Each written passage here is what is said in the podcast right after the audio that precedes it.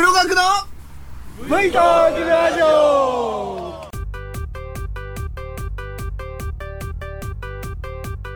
先日まで秋のね花粉で苦しんでいたんですけども最近は食品による食物アレルギーが急増しているそうですね。子供を中心に特に急性のアレルギー発症の報告くるみとかその辺で増えているそうですね。ですから消費庁は食品表示を義務付ける特定原材料にくるみを追加したそうです。最近の地球ではくるみのアレルギー抗原は多くの家で埃ハウスダストの中にあることが判明したようですよ。消費庁の令和3年の資料によるとくるみの摂取によって即時型のアレルギー症状が出た例は平成24年度の40件から27年度は74件。30年度は251件と急増して原因食物としての順位も鶏卵牛乳小麦に次ぐ4位に上昇したそうです。アレルギー増加の背景にはねやっぱりこれ消費の拡大もあるみたいなんですね。くるみって古くから日本で食べられて菓子やパンなどの食品の副材料としても人気が高いじゃないですか。東京税関の資料によると29年の輸入量は過去最高の1万9000トン余り。21年からは倍増しているそうです。国立生育医療研究センターはダースキンとの共同研究で食物アレルギーの子供がいる家庭32件といない家庭13件でハウスダストに含まれるくるみアレルギーの原因タンパク質の有無量などを調べた結果くるみタンパク質を含むホコリが今からは13家庭子供のベッド上からは14家庭で見つかり家庭ごとのくるみ消費量が1週間に 4g 以上の家庭はそれ未満の家庭と比べても量が多かったそうです。こうなるとね慌てて大掃除を始めたくなるようなことなんですけども掃除だけでは十分な除去ができてないそうです。アトピー性皮膚炎や気管支炎喘息鼻炎があれば皮膚をきれいにして喘息や鼻炎のコントロールを良くして健康を保つことを心がける必要があるようなんですね。くるみってそんなに食べることもないんですがこうやって見るといろんなアレルギーがどこに隠れてるかわからないんで食べ物にも十分気をつける必要がありますね。この番組はホンダハンターカブ CT125 と鈴木 V ストローム250に乗ってキャンプツーリングに撮り鉄ツーリングに大忙しな私黒学がライダーの皆さんの休憩時や乗ってはいないけど少しだけバイクに興味があるよ。という方のちょっとした話のネタになればいいな。と思ってお話しさせていただくバイク系独り言ポッドキャスト番組です。さて第271回のお話は？アニメ「スーパーカブ」の聖地巡礼に行って清里のキャンプ場でのんびりとしてきたぞ。アニメ「スーパーカブ」テレビ東京系列で放映していたのはいつのことであったでしょうか。もうすっかり忘れかけておりますが夜中だというのは覚えていますけどもね。その中でもいくつかの場所が聖地巡礼の場所として紹介されておりますがいかんせん山梨県は北杜市甲府市の先ですよね。韮崎よりも先小淵沢のちょっと手前というロケーション。小淵沢の手前なんですね。以前 V ストロームに乗ってビッケさんから紹介された橋を見に行ってお蕎麦を食べて帰ってきましたがその時は高速を使っていたわけ。です今回のスーパーカブ聖地巡礼となりますとハンターカブに乗っていかなくては格好がつかない。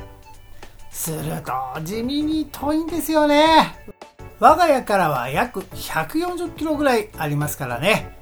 140キロといえば大洗と同じですから約4時間コース。日帰りは厳しいですよね。株の医の方に言わせればね140キロなんて大した距離じゃないよって言われるかもしれないですけどもね。もとも MLA3 でも日帰り私しましたけど。そんなわけで私的には積極的によろしいこうとは思っていなかったしアニメも申し訳ないんですがねえ今日はアニメのある日だというふうに夢中になるほどは見ていなかったわけでどちらかというと記憶の隅っこの方にあるような感じでございました。今回高高さんからキャンプを兼ねてのお誘いがありましたので紅葉にはまだ早いものの秋の会場ひたっ走り行こうじゃないかということとなりました。工程はまずキャンプ場に行って次の日に帰り道がてらの聖地巡礼ということなんですがということで今回キャンプ場を目指すのですが昨今のキャンプブームでねなかなかこう予約というかグループキャンプ親父2人でもダメよっていうのがありましてね手頃なキャンプ場がなかったそうで高高さんがなんとか探してくれたのが清里中央オートキャンプ場です。そう。清里中央。最初に聞いた時は何とも思わなかったこの清里という言葉。後々になって調べてみると標高はなんと 1200m ふもとっぱら 800m ぐらいですからそれよりも高い場所だったんです。しかも今度行くのはね10月の上旬。もしかしたら最低気温って1桁じゃないか？とそんなことに気がついたのが行く日の1週間ほど前。夏の暑さがやっと引き出した頃です。いやー弱りましたよ。格好ですよね。服装。どうしようかと思いました。下はまだそこそこの気温ですから。まあ、上着を持っていけばね、なんとかなるでしょうけど。も、実際の清里はね、想像つかないじゃないですか。北海道を持って、シュラフはホークギアのでかいやつ。あのラックをカバンに入れて、T シャツ、ジャージの上着に、ナイキのウィンドブレーカーでいいかなっていう感じで決定いたしました。横浜方面から来るタカさんとは、セブンイレブン相模湖インター店にて10時の待ち合わせです。ということで、ググってみると我が家から約50キロほどの距離、まあ1時間半という感じでしょうか。朝の府中駅前の混雑をちょっと考えてみると、2時間と見るのが妥当かということにして、朝8時のつもりでいましたけども、前日までね、雨が降ったり止んだりでパッキングがまるっきりできてなかったし、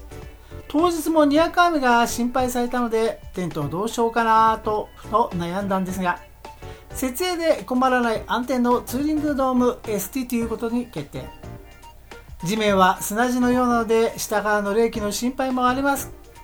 やはりね設定と撤収に困らないようにということでイスカのエアマット。まあ、コットを持っていくのが一番いいんでしょうけどもコット畳むのもね大変です。でその分中にアルミシートを余計に引けばいいかなということに相なりました。タナックスさんのキャンピングシートバック2とツアーケルシェ2を左側だけに取り付けて結局この日7時半のスタートと早めのスタートと相になりました。東八道路から新小金井街道を経て国道20号にやっぱり府中駅前は渋滞するよなと思っていたら全然渋滞の雰囲気なしうそん早く着いちゃうじゃんなんて思いながら国立からは日のバイパスにこの道はね、スピードが出ちゃうんですよね。だから注意が必要です。ゆっくり左側車線を走行しましょう。八王子市街を通り越せば、もうそこは高尾山。そして大樽見峠で側壁の工事をやっていて中途半端な峠道で止まってしまいました。ふと右側を見るとなんとそこには古めかしい石碑が立っていたんです。ん？なんだ？と思って目を凝らして読んでみるとねどうやら東京府とあと神奈川県の府県境の石碑だったんです。これ帰宅後に調べてみたらね横浜貿易新報社ということで今神奈川新聞になってるんですけどもそれが昭和10年1935年にこう建てた石碑だったんですね。東京府と神奈川県を分ける府ですからね。昭和10年に建立ということですから西暦でいうと1935年でしょ？もう約90年も経っているんです。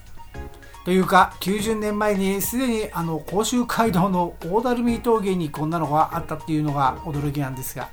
当時の大垂水峠ってどんな感じだったんでしょうね。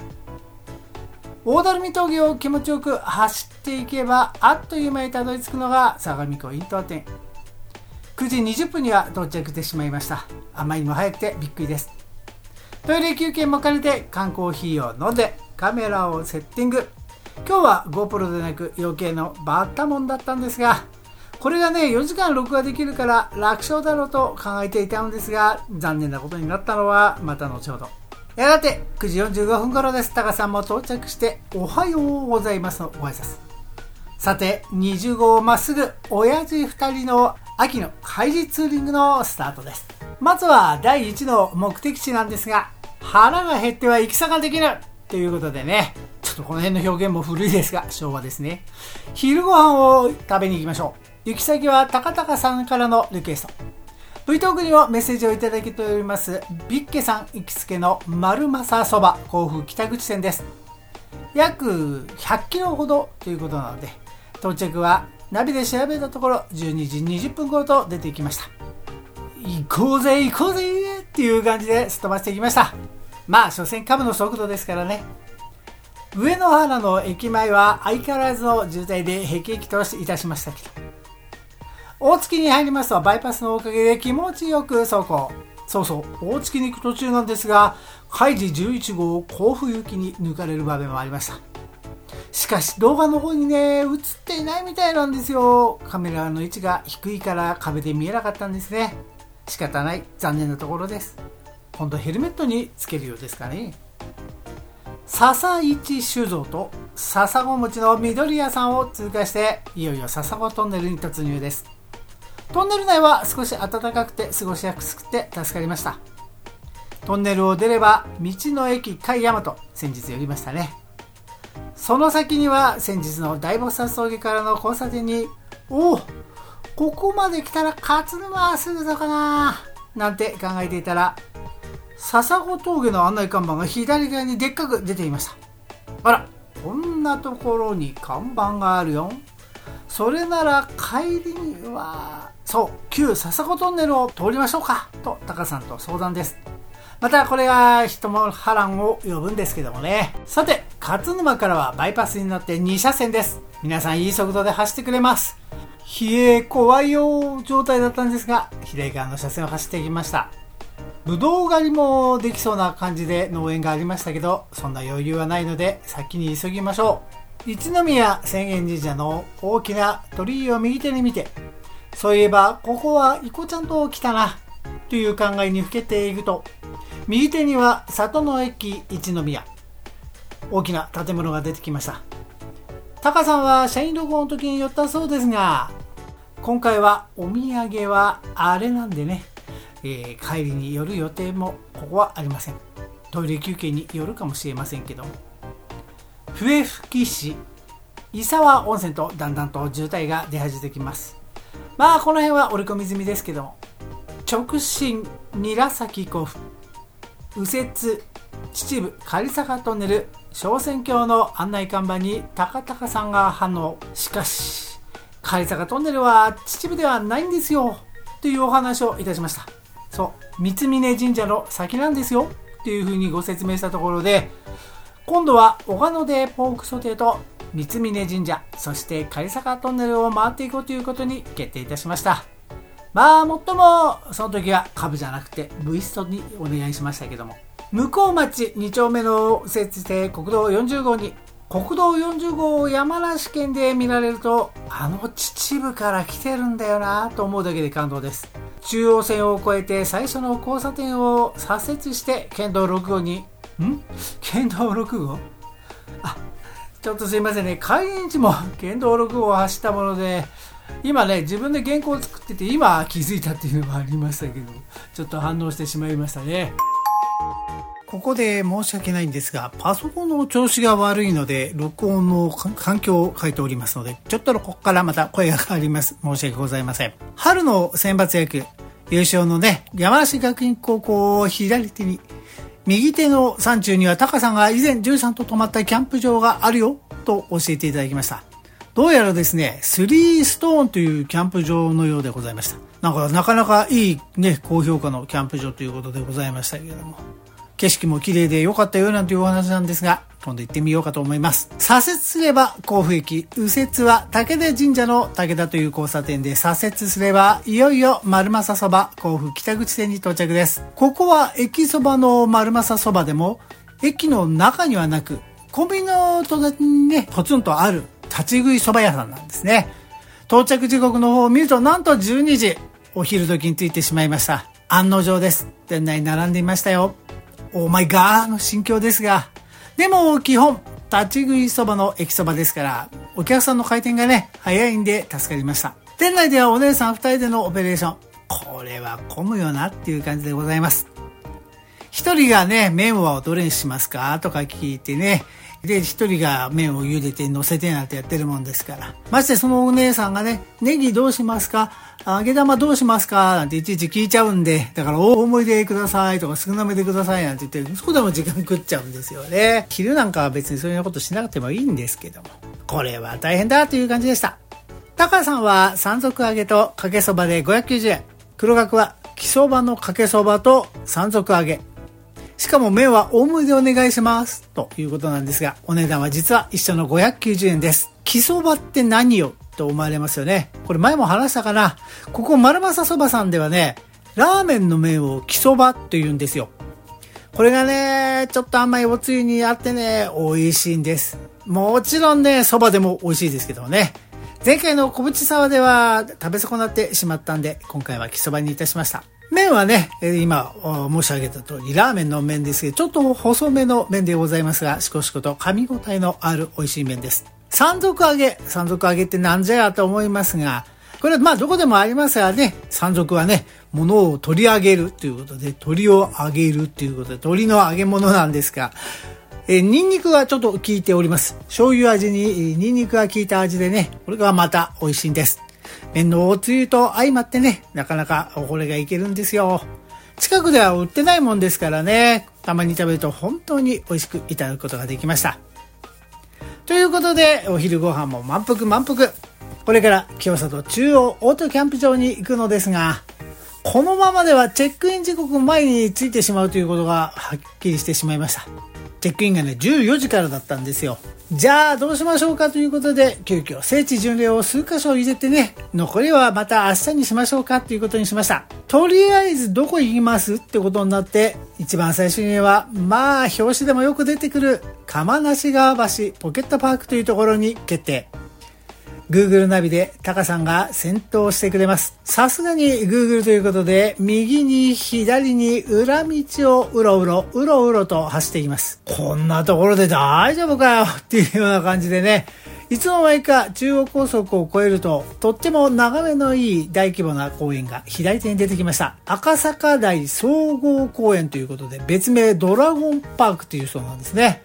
山梨県海市にある都市公園なんですけど、広大な芝生広場とね、なんと高さ22メートルもの展望台があるそうですよ。まあ、この日、富士山も見えました。北が八ヶ岳っていうことで、どれが八ヶ岳なのっていう感じですけども、美しいね、山々に囲まれて、甲府盆地をね、こう見ることができる公園なんですね。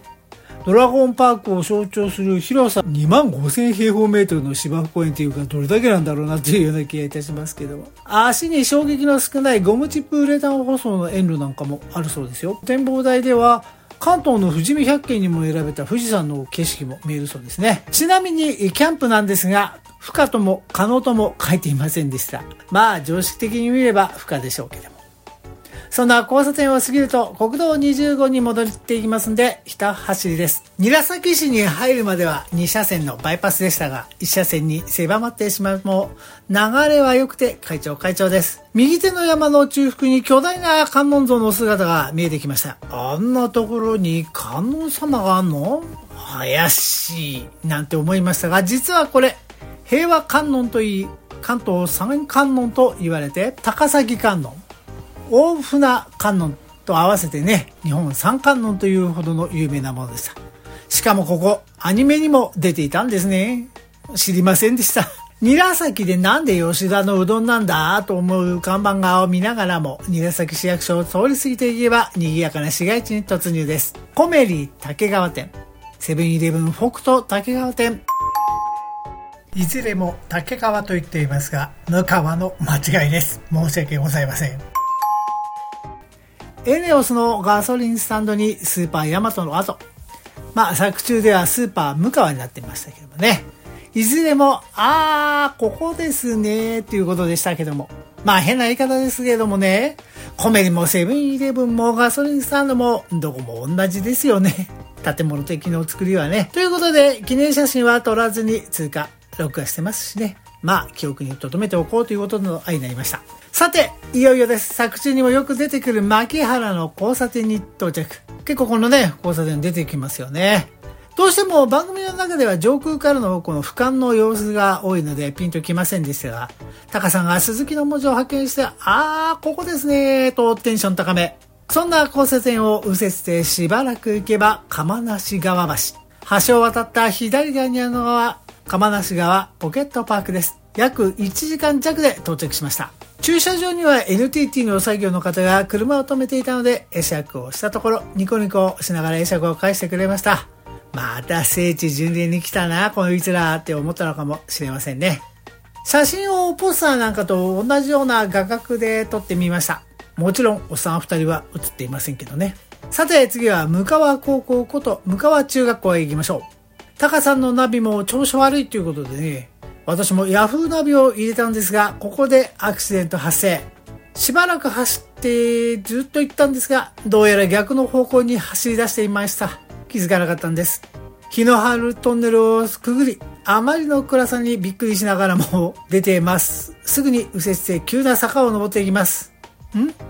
あれ、ここは確か、そう、日の春駅から帰り道で通った道でした。道路に溝が張ってあるんでいい気持ちはしませんけどね。右に左にと上りカーブを走っていくと突然タカさんが、あ、富士山いや、タカさん、方向が違います。ということで、二人で大爆笑。中央線をくぐって右折していくと、向川中学校ではなく、日野原駅の駅前に出てしまいました。こうも一応聖地巡礼祭に登録されているんですけどもね。実はこの時ですね、ヤフーナビも調子悪くて、案内の音声とマップ、あと現在地、これそれぞれずれてる現象が発生してしまいました。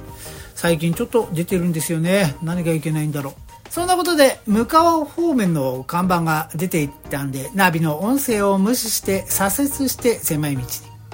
下り坂を下っていたら、右側に県営住宅発見。主人公の小熊ちゃんが住んでいる県営住宅日の春団地でした。思わぬ展開にびっくりです。とは言うものの、まずは向川中学校に行かねばと思ってね、寄り道せずに進んでいきます。結構な下り坂です。右に左となんだか変だな変だなと思いながらも走っていったら先ほどのポケットパークの先に出てきましたおいおい逆に来てたのかとまたタカさんと2人で大爆笑釜梨川橋を渡って牧原の交差点を直進まずはスーパー大野が右手に見えてきましたこれなら帰り道に寄りましょうやということでさらに進んでいくとほんの12分で右側に学校が出てきましたありゃりゃ、こんなに近いのねっていう感じでございます。まあ平日ということもありますのでね、学校に入っているわけいきませんので、外から写真をパチリ。ということで次行ってみよう。今度はスーパー小野に行ったんですが、この原稿を作っている時に知ったんですが、あのバイクを買ったショップ、僕まちゃんがバイクを買ったショップって実はこの向川中学校から1キロちょっとで行けたんですね。バイクでもほんの数分のところだったんです。もっと山奥かと思っていたもんですから、まあ、タカさんに、えー、神奈川を出る時にね、言われた時にはパスしたんですが、行ってもよかったかなと今、残念なこととなっていますが、そんなこととは知らずにスーパー小野にて記念写真。何も買わずにどうもすいませんっていう感じでございますが。時間は13時20分過ぎ、キャンプ場のチェックインは先ほども言いました通り14時。距離もだいたい40分ほどとナビで案内するので、先ほどの県営住宅と日野春駅によってからキャンプ場に行くことに決定。というもの団地への近道結構な上り坂になりますのでね、先ほど間違えたナビ通りに同じ道を進んでいきました。途中工事で片道交互通行でしたので、あいつらまた来たのかと道路の警備員さんには思われたかもしれませんけどね。さて、経営住宅は住んでいる方もいるので、大きな声は出さずに、小さな声で写真をパチリ。日野原駅も駅前なので、こちらもさっさと撮影終了。なんと、これにて今回のアニメスーパーカブ聖地巡礼は終了となりました。意外とコンパクトにまとまってくれていて助かりましたね。さあ、今度は清里中央オートキャンプ場に向けて県道611号で山を降りていきましょう国道141号線に出る前に、この間ね、一人で来た時に気づかなかったというか、なんでこんなとこに石垣があるんだろうぐらいにしか思わなかった石垣が左側にあるんです。こちら、アニメとはまるっきり関係ないんですけどもね、実は万歳峠っていう名前の地図が出ていましたよ。この万歳峠なんですけどもね、この石積みのところは、第二次世界大戦中に出征する兵士たちはこの石積みの上でね、決意表明をして、見送りの万歳をね、背に戦地へ向かったということでございます。当時はね、日野原駅までね、送っていく人もいっぱいいたんでしょうけども、そういう方がね、やっぱり行けないということもあるし、あと、この一つ向こうの駅なんです。長坂という駅なんですけども、そこではね、繊維紅葉のための講演会や活動映画会などもたびたび行われてね、まあこの辺は非常に盛り上がったというか、挙国一致体制になっていたということでございますね。万歳峠、ムーン長久や祝出世と書かれた日の丸の旗をたすき掛けにして、日の丸の旗を持った親族や村民、隣の村の人など総勢500人の見送りとともに万歳峠に向かっていったということでございます。石積みの上に上がってね、決意表明されるんですけどもね。まあそういうことで、そんな、えー、歴史があった万歳峠の石碑なんですが、石積みのところにね、紀元2600年っていうのが書いてあったんですよ。で、まあこれ実は 前回気づかなかったんで、しっかりとね、えー、今回は見ようと思って写真を撮ろうと思ったんですが、先日の台風で壊れてしまったのがね、青いシートを、ブルーシートね、かけて修理中でした。ちょっとね、ですから写真がうまく撮れなかったんで残念なんですが。国道141号に出る交差点、薬師堂橋東詰めなんですが、右折する原チャリの兄ちゃんが道路の左側に陣取って急ブレーキで停止。危うく高さん追悼しそうになってました。うわーっていう声がね、インカムから流れてきたんでびっくりしましたけども。原付のあんちゃんはなぜ中央に寄らないのか不思議でございましたね。普通のだって狭い一車線の道ですからね。さて、国道141号に出て買い出しなんですが、キャンプ場から一番近いのがスーパービッグ。地元のスーパーがイオングループに入ったようなんですが、品揃えというかお店が小さいので、こちらの方いまいちでございましたよ。その後、国道141号を登っていきますが、これがびっくりするほどの上り勾配でして、まあ標高 1200m ですからね。しかも暗くなってきて、にわか雨もぽつりぽつりと、だんだん心細くなってきます。途中、エネオスがあったので、クロスカブのタカさは給油。一方の黒枠はまだまだ大丈夫なんですが、万が一と思ったんですが、エネキーを持っていません。しかもですね、普通のクレジットカードで給油する方法が画面に出てこないんです。あれ、弱ったなということで諦めました。明日、紫で入れるということにしたんです。だんだんだんだんと暗さが増してきて山の中を走っていきます。道路の条件はいいんで安心なんですが、そんな時にカメラに出る青い画面と文字、やられました。山の途中でついに録画が切れました。まさかね、走ってる最中に高さに止まってくださいとも言えないもんですからね、えー、諦めましたけども。まあ、本当に残念なことでしたけどもね。まあ、そんなことが過ぎて、右折、清里中央オートキャンプ場という看板に従って、鋭角に右折、少し進めば、キャンプ場に到着です。受付でのお支払いはバイクソロので1500円。しかも今日は換算日ということで、電源がなければオートサイト一区画をどうぞということでございます。お安くって助かりますね。普段はバイクソロだとフリーサイトになってしまうようですが、まあ普段というか混んでる時はね、まあこれ、えー、平日でラッキーだったなということになりました。しかし、ここで困ったことが、受付の方からね、バイクのグループが来ていて、100番台の、うん、うんのいくつかあなんですけど、ここの近くには寄らないでくださいね、と地図に丸をつけられてしまいました。え？グルーキャン禁止じゃないの？よくて2人じゃないの？とタカさんからアピール。帰ってきた答えは、なんとあの方たちは20回以上利用されている常連さんたちなんで、っていうことなんですけどもね。まあ私もね、久保キャンプ場ではそういう風に見られているのかもねっていうことで、まあ納得はいたしましたけども、こういうのって、あの、なんちゃら警察とかに引っかかっちゃうとね 結構なことを言われてしまうんじゃないかななんていうような気がいたしますが、結局、えーバイクグループと少し離れた105番に黒学、106番にタカさんということで、テント設営です。はじめに話しました通り、今回はツーリングドーム ST です。重いし、でかいけど、設営は簡単なんで便利ですね。まあ、コットもね、え持参してきていませんので、さっさと作ってと思ったんですが、なんとペグハマーが見つかりません。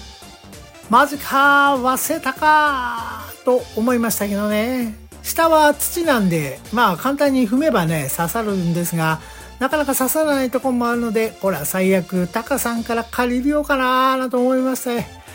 よーく考えようということでね。ハンマーは大事だよと歌いながらも探してみたらバッグの下の方に隠れていてセーフでした。ラックや冬用のシュラフと椅子にテーブルを出せばここをキャンプ地とする宣言です。合わせてもう乗ります宣言も。ちくわをつまみに美味しく朝日の黒生ビールをいただきました。そんな時です。先ほどまで暗かったんですけどもね、夕日が真正面に沈んできてとってもいい雰囲気でございました。静かなキャンプ場。まああのグループはうるさかったんですが。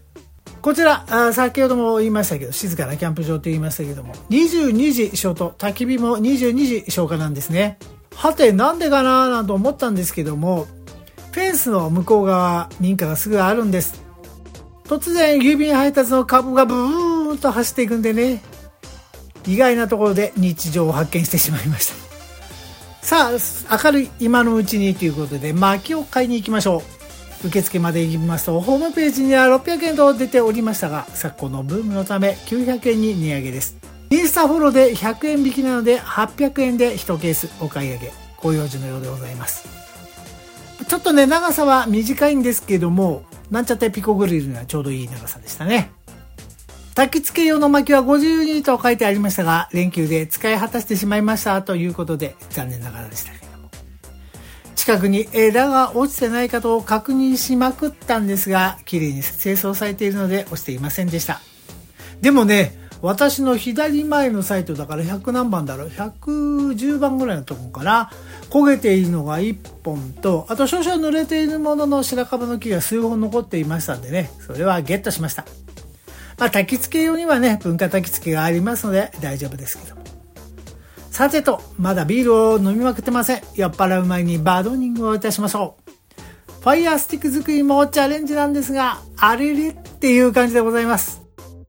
タカさんがわざわざ練習用にと細いものを持ってきてくれたんですが、これまたあれれっていう感じ。恥ずかしくて写真にあげることができませんでした。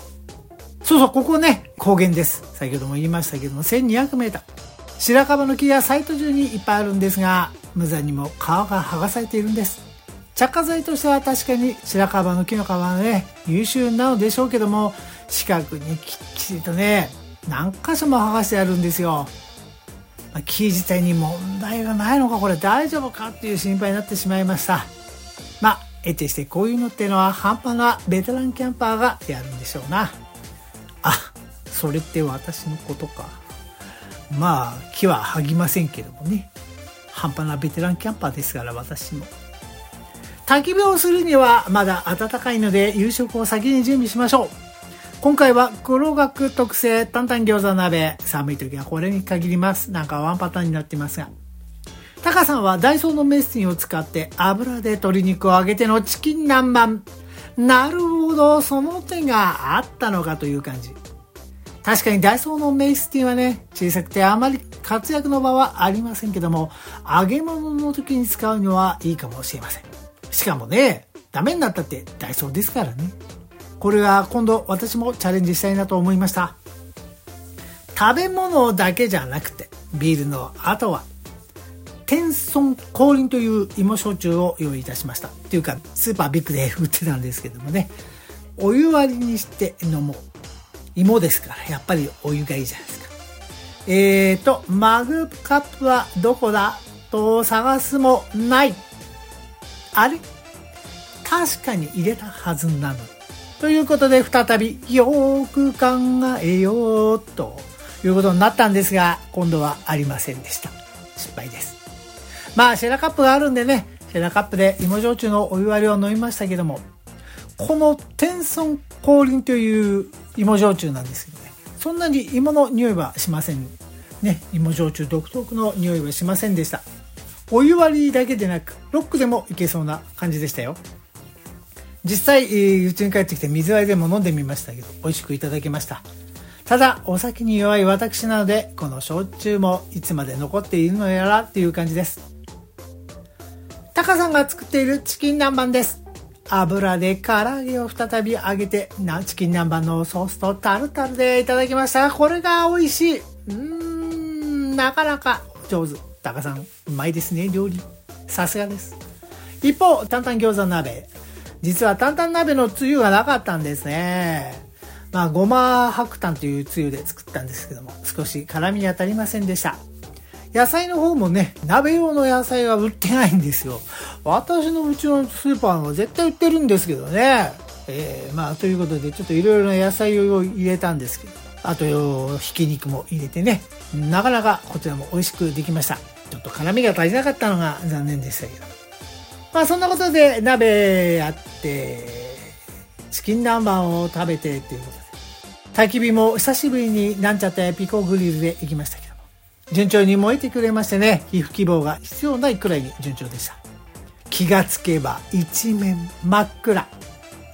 キャンプ場は音楽を鳴らすのも、ラジオも不可ということでしたね。今回はラジコも出せません。まあ、最も清里といっても山梨なんで、ラジオ番組も高橋出てますからね。いろいろなお話をしているうちにそこそこなお時間と相なりました。今のうちにということで管理棟にある洗い場に行って洗い物を明るく電気もついていたので助かりました。またトイレも管理棟の中でね、心配はない、綺麗でした。ウォシュレット付き、便座も暖かくて本当助かりました。ペグや焚き火台は管理棟の下の入り口脇に専用の洗い場があるので便利です。でかく炊事場で洗わないでって書いてあるのにはびっくりですけど。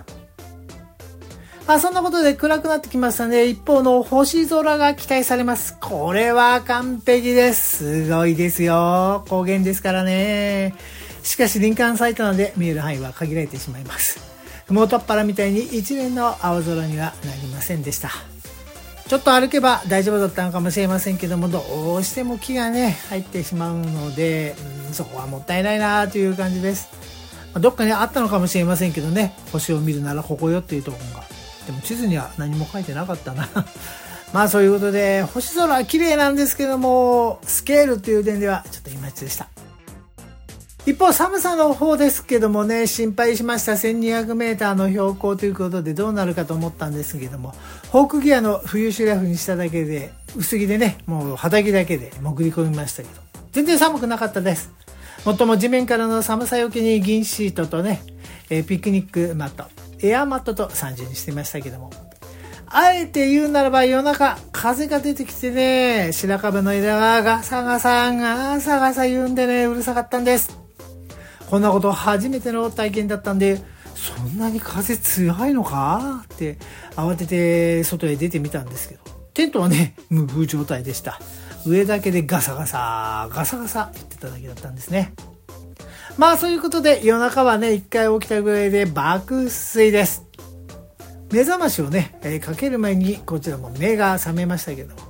後ろの方から日が昇ってきます。テントの下の方からね。7時には日が当たってくれましたんで助かりました。さて、朝ごはんですが、信州といえばの牛乳パンとコーンスープ。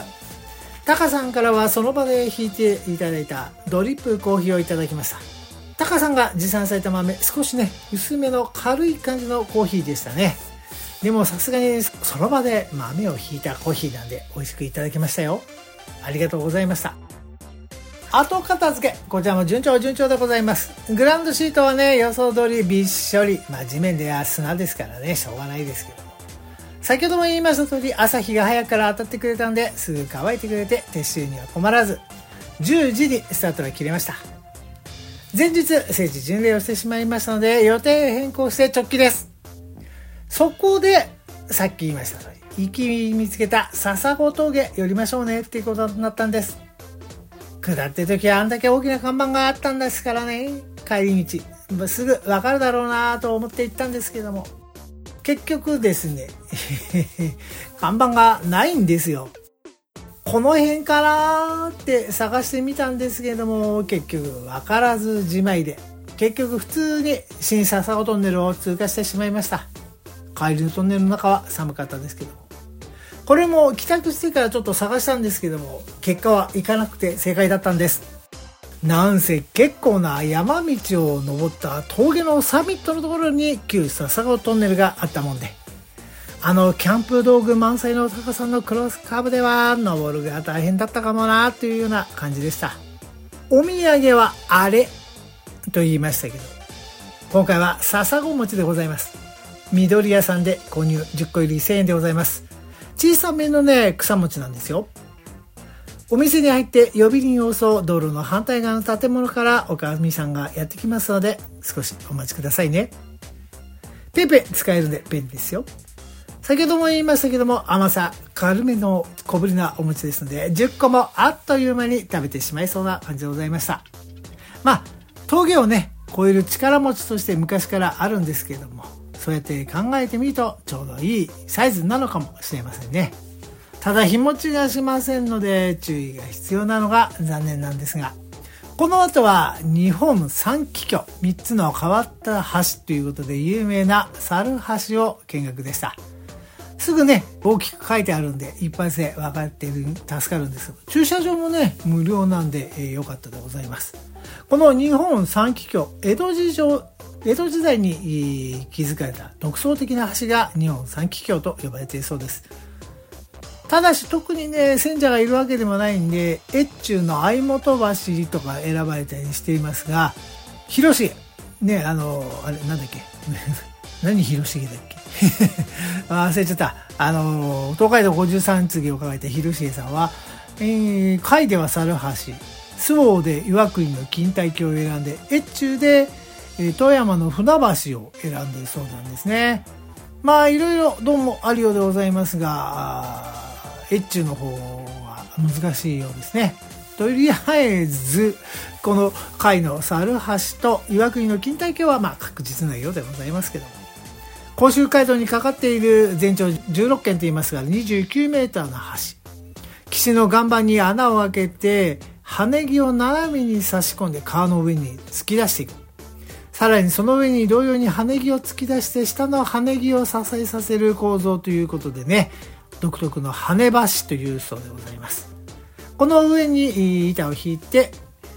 橋にするんです橋脚がない橋が出来上がるということで、深い峡谷にはこの橋を架ける際に、急流の背に架橋する前などは、橋脚を立てることが困難な場合に、この跳ね橋がね、えー、ど兼ねられたようでございます。まあでも一番驚いたのは、1932年と言いますから昭和7年3月に国の名称に指定されたんですけどもなんとですよ名称に指定された当時橋の所在地だった大原村が管理に手がかかるため所有を拒否しちゃったそうでございますですが一時期猿橋はどこにも管理されてない無所属の橋になっちゃったそうですよ修理に必要な国の補助金が受けられない状況が続いていたそうなんですけども、それから坂下ること31年、昭和38年になって大月市の所有に決定したそうでございます。とんでもない話でございますね。だから今の橋は部材を鋼材に変えて1851円の橋を復元したもの、1984年に買い替えたそうでございました。まあびっくりいたしましたけども。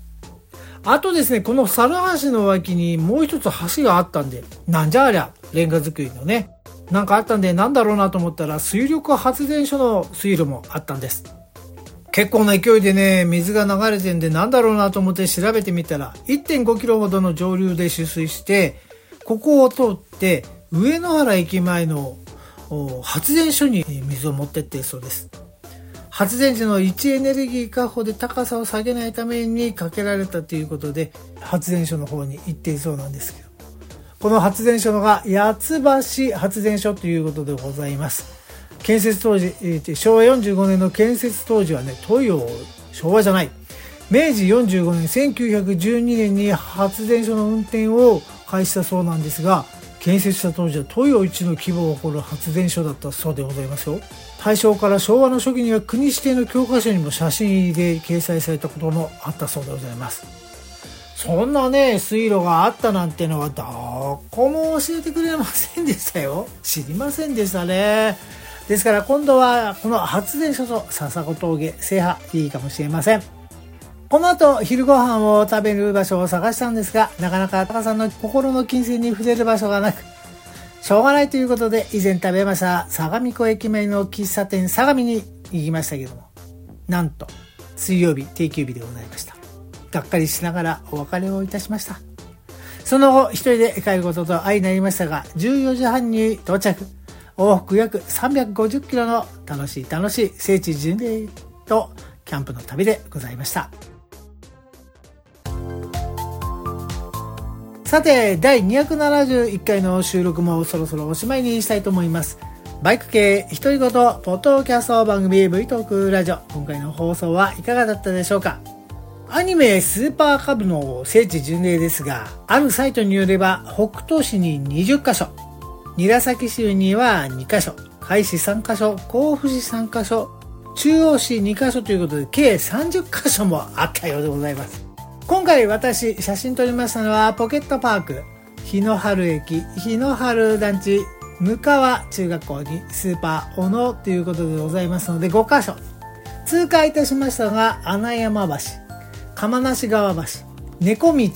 これあのさっきの団地から降りてくる道にあったんですが。あとセブンイレブン。牧原交差点。牧原歩道橋コメリスーパーヤマゾン。